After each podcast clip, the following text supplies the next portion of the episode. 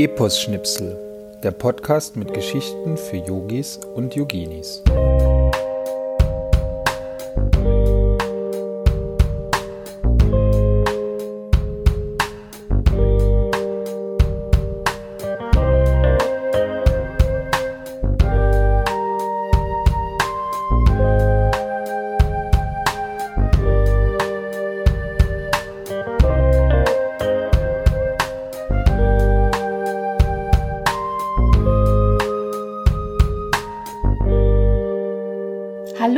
Herzlich willkommen zu Epos Schnipsel, dem Podcast mit Geschichten für Yogis und Yoginis.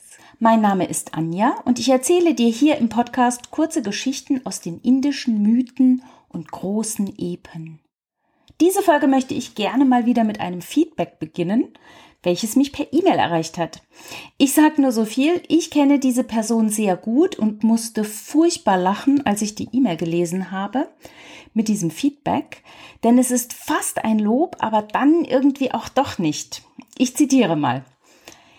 Ich kann dir vorab schon ein Lob aussprechen. Du kannst sehr schön sprechen mit zarter, ruhiger Stimme, die du normalerweise ja eher nicht hast. Unglaublich lustig, oder? Na gut, lasst uns jetzt aber zur Sache kommen.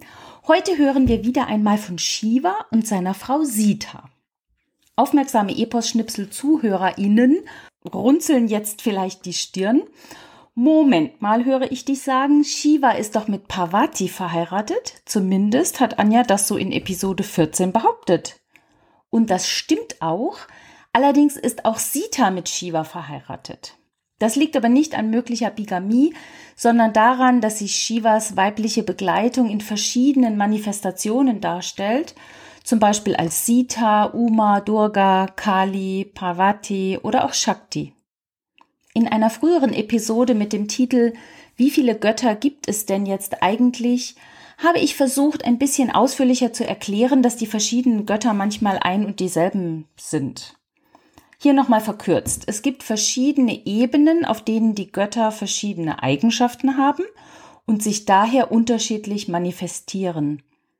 Und falls du das Konzept nicht mehr so genau auf dem Schirm hast, hör doch gerne noch einmal in Episode 18 rein. Die heutige Geschichte ist vielen nicht unbekannt und die im Anschluss vorgestellte Asana gehört, wie ich finde, zu den kultigsten Asanas überhaupt. Es geht um Familienfäden, wer kennt das nicht, um die große Liebe einer jungen Frau, die sich durchsetzt und wie dann zum Schluss doch noch alles gut wird.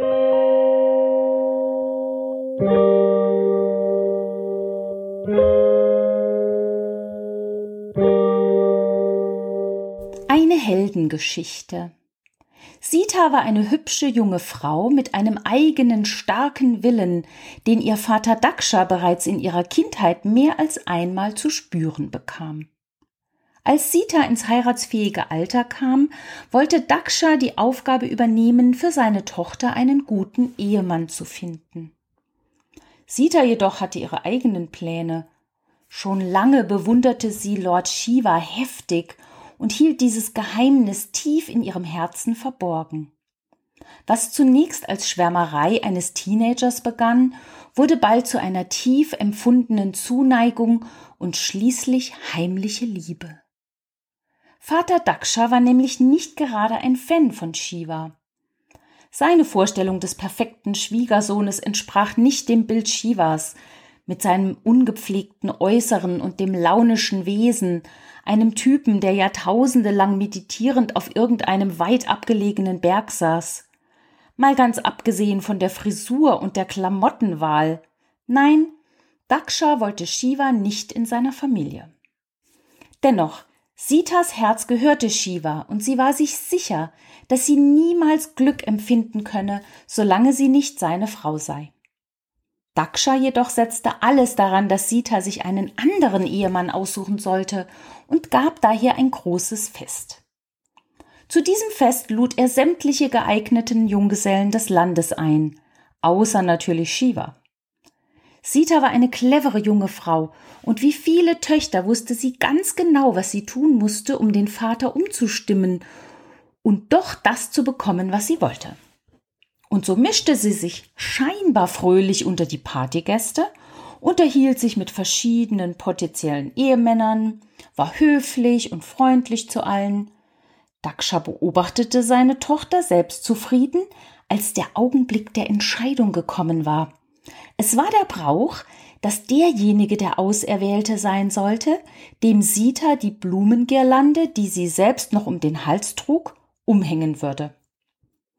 Sita nahm sich die Girlande vom Hals, aber anstelle sie einem der ihr nahestehenden jungen, hoffnungsvollen Männer umzulegen, warf sie sie hoch in die Luft, während sie gleichzeitig die Worte Shiva, mein Geliebter, rief. Dieser erschien sofort am Himmel, legte sich die Girlande um und landete glücklich und sicher direkt neben Sati. Es war entschieden. Nach dem Brauch war Shiva der Auserwählte, denn er trug die Girlande. Es war unumstößlich. Und so blieb Daksha nichts anderes übrig, als die Hand seines geliebten Töchterchen dem von ihm so verhassten Shiva zu geben. Sita und Shiva heirateten und lebten glücklich auf dem Berg Kailash. Daksha jedoch konnte diese Schmach nicht auf sich sitzen lassen und sann auf Rache. Er gab wiederum ein Fest und wieder stand Shiva nicht auf der Gästeliste. Das war eine große Respektlosigkeit und noch größere Beleidigung. Sati war traurig, dass ihr Vater ihre Wahl noch immer nicht akzeptierte und ihr Glück anerkannte. Während des Festes erschien Sati vor ihrem Vater, traurig und mit großem Schmerz in ihrem Herzen. Die anderen Gäste fühlten mit ihr, und auch Daksha tat es weh, seine Tochter so traurig zu sehen. Aber er blieb fest bei seiner Entscheidung. Shiva war nicht willkommen. Da wurde Sati so traurig und schließlich wütend, dass ein Feuer in ihr zu lodern begann, welches so mächtig wurde, dass es sie von innen begann zu verzehren und sie lichterloh zu brennen begann, bis schließlich nur noch ein Häuflein Asche übrig blieb. Im gleichen Augenblick spürte Shiva, der auf seinem Berg in tiefer Meditation saß, einen Stich in seinem Herzen, und er wusste instinktiv, dass seiner geliebten Frau etwas zugestoßen war. Als der göttliche Minnesänger Narada Shiva über das Geschehen informierte, wurde Shiva unglaublich zornig. In seiner maßlosen Wut riss er sich eine seiner verfilzten Rasterlocken aus und warf sie auf den Boden.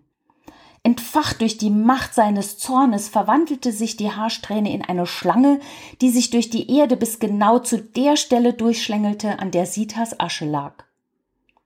Die Schlange verwandelte sich eben an genau dieser Stelle in den großen Krieger Virabhadra, der sich aus der Erde erhob, sein Schwert zog und damit Daksha enthauptete. Als Dakshas Kopf zu Boden fiel, bückte sich Virabhadra und setzte den Kopf auf einen Pfahl. Die Partygäste waren in Schock, als sie all dies beobachten mussten. Viele rannten davon, um sich selbst in Sicherheit zu bringen. Sita war klar, dass sie etwas tun musste. Sie war schließlich die einzige, die Shiva zur Vernunft bringen konnte. Also erhob sie sich in einem neuen Körper aus der Asche und beklagte sich bei Virabhadra, ihren Vater ermordet zu haben. Sieh nur, was du angestellt hast, schrie sie in dem Wissen, dass Shiva sie hören konnte. Sicher war es nicht richtig, was mein Vater getan hat, aber es war auch nicht richtig von dir, dich da einzumischen und ihn zu töten. Glaubst du vielleicht, das ist jetzt die Lösung? Meinst du vielleicht, jetzt wird mein Vater dich akzeptieren? Tu was, befahl sie ihrem Mann. Du musst das wieder richtigstellen, egal wie du das anstellst. Und so erschien Shiva höchst persönlich auf der Feier, wo sich noch ein paar mutige Partygäste hinter Bäumen und Säulen versteckten, um ja nichts von dem Spektakel zu verpassen. Shiva schwang seinen Dreizack, mit dem er den großen Krieger Virabhadra in Schach halten konnte. Shiva besah sich den abgeschlagenen Kopf des Daksha und erkannte sofort, dass dieser unbrauchbar war. Daher schaute er sich um, was er als Ersatz nehmen konnte, und das erste Beste, das er erblickte, war eine Ziege. Und so schnappte er sich den Ziegenkopf und pflanzte ihn auf Dakshas Hals, der wiederbelebt, dann doch dankbar und einsichtig war.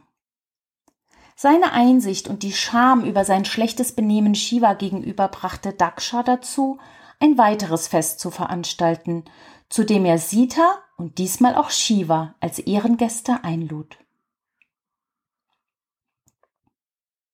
Ja, was ist die Inspiration aus der heutigen Geschichte? Nun, das Leben insgesamt und auch das Liebesleben ist nicht immer nur Honigschlecken. Oft ist es hart und wir müssen schwierige Entscheidungen treffen. Shiva fackelt ja mit seinen Entscheidungen nicht lange herum. Wir kennen ihn ja als hitzig und wissen, dass seine Wut schnell überschäumen kann. Aber Shiva ist auch schnell wieder zu besänftigen. Er erkennt, wenn er zu weit geht und er ist dann auch nicht so nachtragend. Interessant ist auch, finde ich, der Aspekt, wie sehr Daksha Shiva als Schwiegersohn ablehnt. Damit können sich sicherlich viele ZuhörerInnen, und da schließe ich mich selbst ein, wahrscheinlich auch identifizieren. Immer wieder kommt es vor, dass eine Partnerwahl bei Familienangehörigen nicht wohlwollend aufgenommen wird. Auch dem Ziegenkopf können wir Bedeutung beimessen. Dass Daksha ausgerechnet einen tierischen Kopf bekommt, soll ihn daran erinnern, dass Besitzdenken und Gebietsansprüche doch besser in die Tierwelt gehören und keinen Platz haben sollten im zwischenmenschlichen Benehmen. Daksha hat es versäumt, Großzügigkeit zu zeigen, die ja einem yogischen Lebensstil entspricht. Vielleicht hast du schon einmal im Zusammenhang mit Shiva den Begriff Bhairava oder Bhairav gehört. Das bedeutet der furchteinflößende oder der schreckliche und ist die zerstörerische Inkarnation von Shiva. Virabhadra dagegen ist der Beschützer in Shiva, viel weniger wild als Bhairava. Ja, und die Asana natürlich oder die Asanas heute sind Virabhadrasana. Die Kriegerposen sind finde ich, die kultigsten stehenden Haltungen in der Asana-Praxis. Alle drei Kriegerposen sind sehr kraftvolle Posen und auch wenn sie üblicherweise nicht immer alle direkt hintereinander als Sequenz praktiziert werden müssen, sollten wir trotzdem verstehen, dass sie zusammengehören und die Kraft und Wildheit des Kriegers symbolisieren. Lasst uns nochmal die Szene vor Augen führen. Die Schlange verwandelte sich in den großen Krieger Virabhadra, der sich aus der Erde erhob. Denk jetzt an Krieger 1 nach vorne und oben ausgerichtet. Sein Schwert zieht, Krieger 2 seitlich ausgerichtet und damit Daksha enthauptete. Als Dakshas Kopf zu Boden fiel, bückte sich Virabhadra und setzte den Kopf auf einen Pfahl. Das ist Krieger 3 wieder nach vorne ausgerichtet. Ja, und wie schon gesagt, ich finde die Kriegerposen sehr kultig und es vergehen wirklich wenige Yogastunden, in denen ich keine Krieger unterrichte. Und jetzt würde mich noch sehr interessieren, ob du die Kriegerposen in deiner Yoga-Praxis einbaust, ob du Virabhadrasana magst, welche der drei am liebsten oder auch nicht und wie du dich dabei fühlst. Schreib mir gerne eine E-Mail auf yoga.anjayoga.com. Ich freue mich immer sehr über Post. Und wenn dir dieser Podcast gefällt, dann empfehle ihn doch weiter. Das hilft mir natürlich sehr, ein bisschen bekannter zu werden. Ich hoffe, du bist in 14 Tagen wieder dabei, wenn es wieder eine oder einen tollen Gast gibt. Und ich sage bis dahin, bis zum nächsten Epos-Schnipsel.